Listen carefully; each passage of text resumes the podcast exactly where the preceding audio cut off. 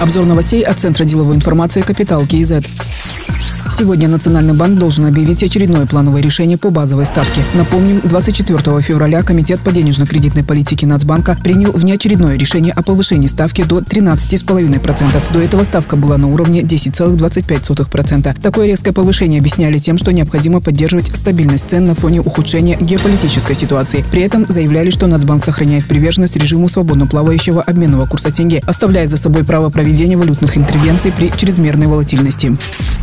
Казахстан готов предоставить гуманитарную помощь гражданам Украины медикаментами и другой необходимой продукцией. В настоящее время рассматриваются транспортные варианты доставки. Казахстанское правительство также помогло эвакуировать 435 граждан Казахстана на родину и более 650 граждан в европейские страны. Об этом президент Касымжомар Токаев сказал в ходе телефонного разговора с федеральным президентом Германии Франком Вальтером Штайнмайером. Глава Казахстана также заявил, что все государства должны строго придерживаться норм и принципов Устава Организации Объединенных Наций. Глава нашего государства пригласил президента Германии совершить визит в Казахстан в удобное для него время. Приглашение было принято, сообщает пресс-служба Акурды. Отметим, ранее президент дал поручение министру иностранных дел Мухтару Тлеуберды и послу Казахстана в Украине Дархану Калитаеву представить государственным наградам дипломатов, почетных консулов в Украине, сотрудников других ведомств, принявших участие в эвакуации казахстанских граждан.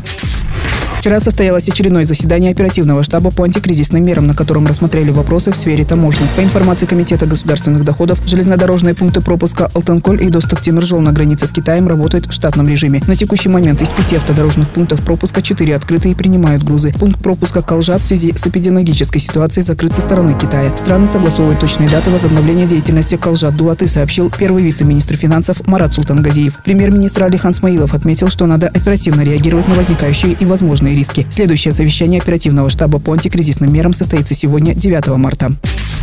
Премьер-министр Алихан Смаилов рассказал о работе над созданием национальной товаропроводящей системы. Как сообщает Казинформ, создание такой системы нацелено на насыщение внутреннего рынка казахстанскими товарами и обеспечение благоприятных условий для местных производителей. Для этого планируется создать сеть оптово-распределительных центров. Предполагается, что система будет строиться на принципах государственно-частного партнерства. В июле прошлого года подписали договор ГЧП по семи оптово-распределительным центрам. Частный партнер обеспечивает модернизацию двух центров и разработку проектно-сметной документации на строительство пяти. В текущем году будет реализован первый этап национальной товаропроводящей системы, сообщил премьер-министр.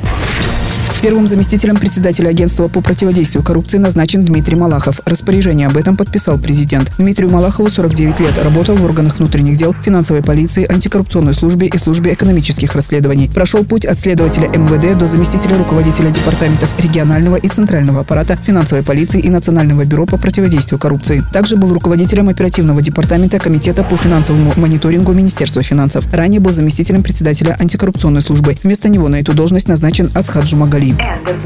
Другие новости об экономике, финансах и бизнес-истории казахстанцев читайте на Капитал Киезет.